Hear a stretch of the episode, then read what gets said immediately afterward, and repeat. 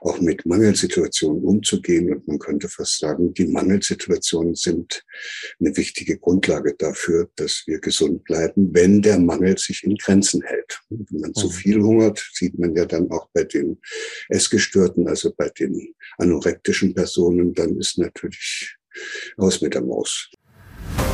Schnell, einfach, gesund. Dein Gesundheitskompass. Wir zeigen dir, wie du schnell und einfach mehr Gesundheit in dein Leben bringst und endlich das Leben führst, das du verdienst.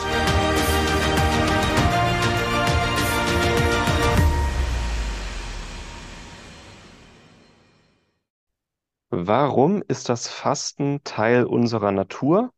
Und warum sollten wir heute im 21. Jahrhundert alle wieder mehr fasten? Und warum brauchen wir das Fasten heute mehr denn je? Hallo und herzlich willkommen zu einer neuen Episode hier im Schnell einfach gesund Podcast. Schön, dass du wieder dabei bist. Ich habe mich mit Professor Gerald Hüther unterhalten. Er ist Neurobiologe, Wissenschaftler, Bestsellerautor und Gründer der Akademie für Potenzialentfaltung. Und beim Online-Heilfasten-Kongress habe ich mich mal mit ihm unterhalten, warum wir das Fasten heute brauchen und äh, warum Fasten nichts mit verstaubtem alten Wissen aus vergangenen Jahrhunderten zu tun haben, sondern warum wir das Fasten einfach heute brauchen, warum es wie ein Vitamin ist und warum wir dem sehr viel offener gegenüberstehen sollten. Ich wünsche dir ganz viel Spaß mit diesem Interview-Ausschnitt. Wenn du das gesamte Interview sehen möchtest, findest du den Link dazu unter diesem Video. Und wenn dich das Thema generell interessiert, Fasten, Heilfasten, Emotionen, dann melde dich am besten gleich noch für den Heilfastenkongress an. Er ist und bleibt kostenlos. Ich habe hier ein paar Monate wirklich ähm, richtig viel dafür gemacht, um meinen tollen Kongress auf die Beine zu stellen und um vor allem dir möglichst viel Mehrwert zu liefern, um dein Leben einfach ein bisschen freier von körperlichem und emotionalem Ballast zu machen. Ganz viel Spaß mit dem Interviewausschnitt und bis gleich. Also zunächst ist ja ganz naheliegend, wir brauchen uns ja nur ein kleines bisschen die Geschichte der Menschheit anzuschauen. Mhm. Uns gibt es ungefähr seit 100.000 Jahren und einen Überschuss an Nahrungsmitteln, so dass immer alle Leute satt sind, kennen wir eigentlich erst seit, seit ein paar Jahren. Also mhm. das ist verglichen mit der langen Zeit, wo Menschen doch im Wesentlichen immer wieder Hungerphasen überstanden haben. Ein relativ kurzer Zeitraum. Und dafür, das muss man sich dann einfach mal überlegen, ist unser Körper dann eigentlich ja gar nicht gemacht. Also die. Gesamte Stoffwechselregulation hat sich herausgebildet angesichts der Tatsache, dass es immer wieder Hungerperioden gab. Und solche Einschränkung der Nahrungsaufnahme führt dazu, dass der Körper äh, alle Reserven mobilisieren muss, dass dann also der Stoffwechsel auch nochmal richtig straff gemacht wird, straff gezogen wird, weil da kann man sich nicht mehr so viel leisten. Und äh, das ist dann sozusagen etwas, was dazu führt, dass auch die Regelsysteme, die der Körper so hat, um diesen Stoffwechsel zu lenken und zu steuern, einschließlich der hormonellen äh, Möglichkeiten, die es da gibt, dass die dann einfach auch gestärkt und gefestigt werden durch mhm. Hunger. Das geht uns natürlich, äh, sozusagen, wenn wir das hören, ist das ganz und gar unvorstellbar, weil wir denken ja immer da, daran, dass das Schlimmste, was uns passieren kann, ist, dass wir Hunger haben. Und inzwischen wachsen, aber das macht mir große Sorge, eben sehr, sehr viele Menschen in unserer restlichen Welt schon als Kinder auf und haben noch nie in ihrem Leben dieses Gefühl auch nur gespürt, wie das ist, wenn man Hunger hat weil die sich ständig irgendwas reinstecken. Und äh, das bedeutet, dass der Körper ständig überflutet wird mit Nahrungsmitteln und deshalb kaum eine Gelegenheit hat, diese wunderbaren Regelmechanismen äh, ordentlich auszubilden, die es braucht, damit der Stoffwechsel dann ab und zu auch mal gestrafft wird und das Zusammenwirken der Organe dann unter etwas strafferen Bedingungen dann nochmal neu organisiert werden kann. Und da ist sicherlich das sogenannte Heilfasten eine Möglichkeit, dass man dem Körper so eine Chance bietet. Das wäre sozusagen die biologische Erklärung, die man da zunächst erstmal aus der eigenen Geschichte ableiten kann und die normalerweise ja auch jedem einleuchten müsste. Also, wenn man, wenn man immer wieder, wenn man mit einem Körper herumläuft, der so beschaffen ist, dann ist es nicht gut, wenn man den so zufüttert, dass das dann am Ende nicht gut tut. Und äh, es gibt ja schon seit sehr langer Zeit, ich glaube schon aus den 50er Jahren, tierexperimentelle Untersuchungen, die zeigen, dass wenn man Versuchstieren nur die Hälfte dessen zu essen gibt, zu fressen gibt, was die normalerweise von sich aus fressen würden, äh, dass sie dann fast doppelt so lange leben und keine chronischen Erkrankungen kriegen. Also das beste äh, Mittel gegen Altern und vorzeitige Degeneration ist äh, Nahrungsrestriktion. So, mhm. und das ist äh, uns auch schon wieder ganz und gar äh, in Vergessenheit geraten, beziehungsweise können wir uns das nicht gut vorstellen, dass das gut sein soll. Aber äh, es leuchtet ja ein, denn in dem Augenblick, ich habe ja selbst mal solche Experimente gemacht, wenn man Ratten nur die Hälfte dessen zu fressen gibt, was die freiwillig fressen, dann werden die plötzlich wach. Und dann rennen die in diesem Käfig herum, dann suchen die, dann schnuppern die, dann wird die gesamte Sensorik wieder aktiviert. Und das sind sehr, sehr lebendige Tiere. Die gehen ja daran nicht zugrunde und das ist auch kein Leid, was man denen zufügt. Als ich diese Ergebnisse damals publiziert habe, kriegte ich natürlich eine Anzeige von Tierschützern, die dann gesagt haben, ich hätte die Ratten gequält, aber ich habe dann das sehr schnell damit loswerden können, indem ich gesagt habe, das ist der normale Zustand. Das, die Quälerei ist eigentlich, dass man ihnen dauernd zu viel gibt. Mhm. Da merkt man, unsere Vorstellungen sind einfach aus dem vorigen Jahrhundert und wohl eher getrieben von einer Nahrungsmittelindustrie, die Geld machen will, und die uns eben einredet, man müsse ständig irgendwie dieses und jenes noch zu sich nehmen. Und äh, dann, wenn die Eltern dann nicht aufpassen, dann fallen die Kinder darauf rein. Und inzwischen haben wir ja Eltern, die schon selbst als Kinder darauf reingefallen sind. Und so pflanzt sich das jetzt von einer Generation zur nächsten fort. Und das Gleiche sieht man ja auch im Augenblick mit diesen Trinkflaschen, dass die ständig mit irgendeiner Flasche rumlaufen und was trinken müssen, weil da irgendwann mal irgendwelche Nahrungsexperten äh, gemeint haben, aus ihren Befunden ableiten zu müssen, dass der Mensch unbedingt so und so viel trinken muss.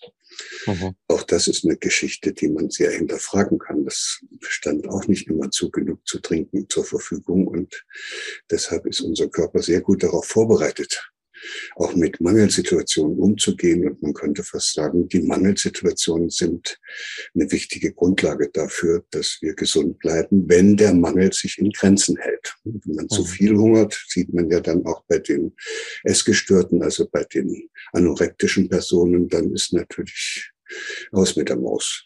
Mhm. Auf, das, auf sowas ist der Körper nicht vorbereitet.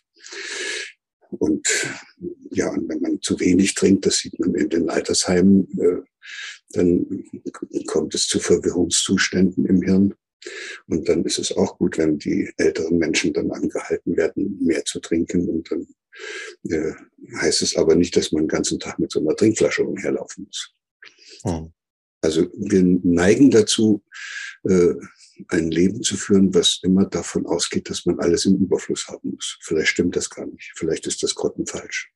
Mhm. Vielleicht geht es gar nicht darum, auch in den anderen Bereichen des Lebens, nämlich wo wir immer versuchen, uns alles möglichst bequem zu machen. Vielleicht ist das gar nicht das, worauf es ankommt. Vielleicht sollten wir es uns lieber möglichst unbequem machen.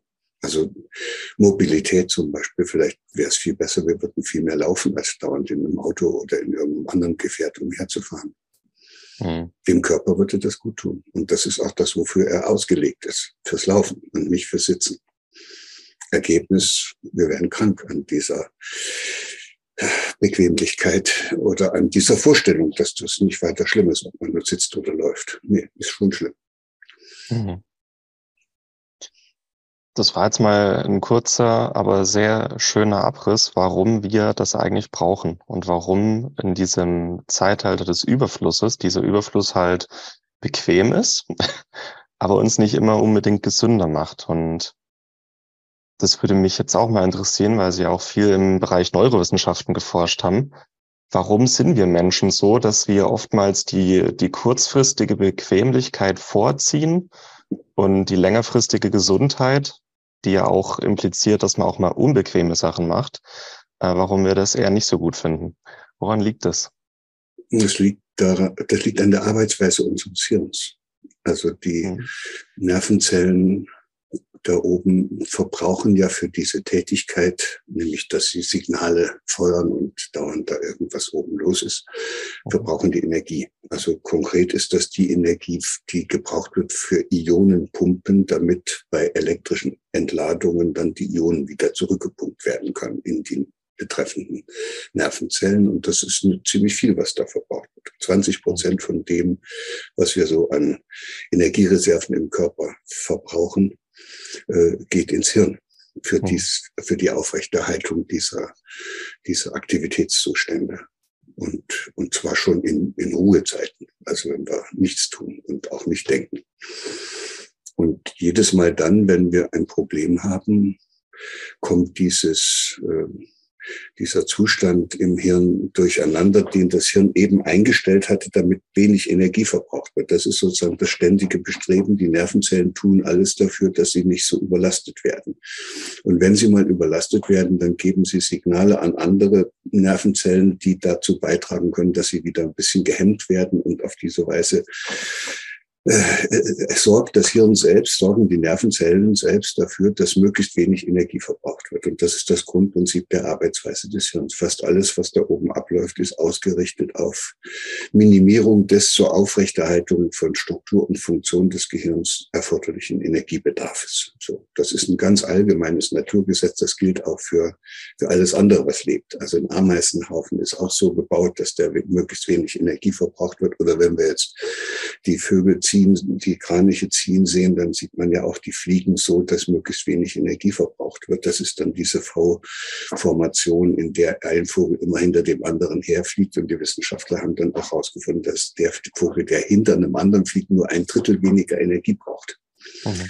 Und das heißt, das ist alles Energiesparen. Und natürlich ist es zunächst erstmal, wenn da oben im Hirn äh, wieder mal zu viele Probleme da sind und wenn man da zu viel Energie verbraucht. Äh, die naheliegendste Möglichkeit eben, dass man diesen erhöhten Energieverbrauch dadurch abstellt, dass man äh, noch mehr Nahrung zuführt.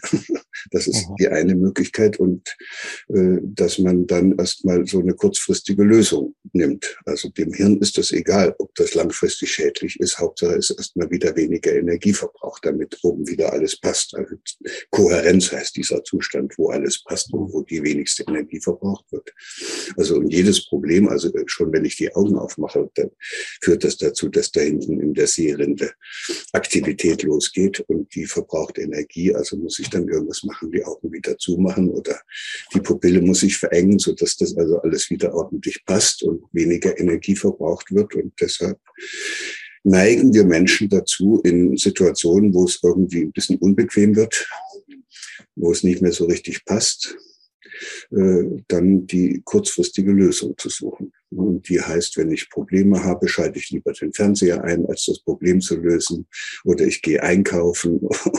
oder also, und nachdenken ist auch nicht das, was man äh, unbedingt gerne macht, wenn, wenn man ein Problem hat. Also lieber steckt man den Kopf in den Sand und hofft, dass es bald vorbeigeht. Und so nimmt man dann eben auch die kurzfristigen Lösungen auf der Ebene der Nahrungsaufnahme und äh, ja, dann wird eben da was reingesteckt. Und da kommt nun die Neurobiologie tatsächlich ins Spiel, weil es äh, inzwischen auch relativ gut untersucht ist, dass der, die Zufuhr von vor allen Dingen Fett- und Kohlehydraten dazu führt, dass da oben mehr Kohärenz ausgebildet werden kann.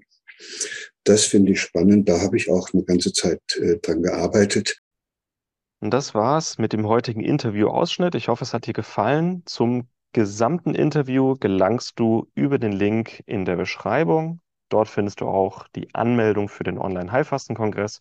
Online und kostenlos. Du kannst es einfach mal schauen, ob dich das Thema anspricht, ob dich die Speaker und die Interviewthemen ansprechen.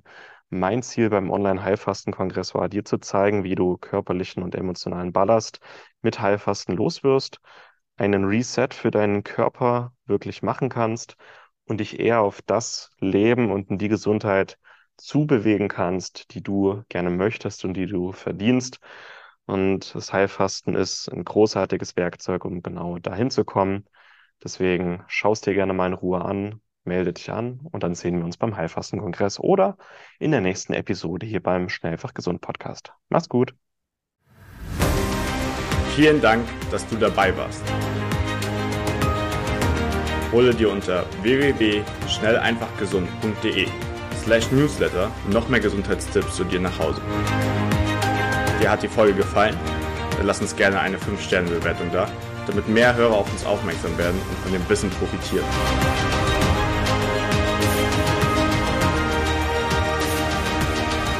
Wir wünschen dir eine gesunde Woche. Dein SEG-Team.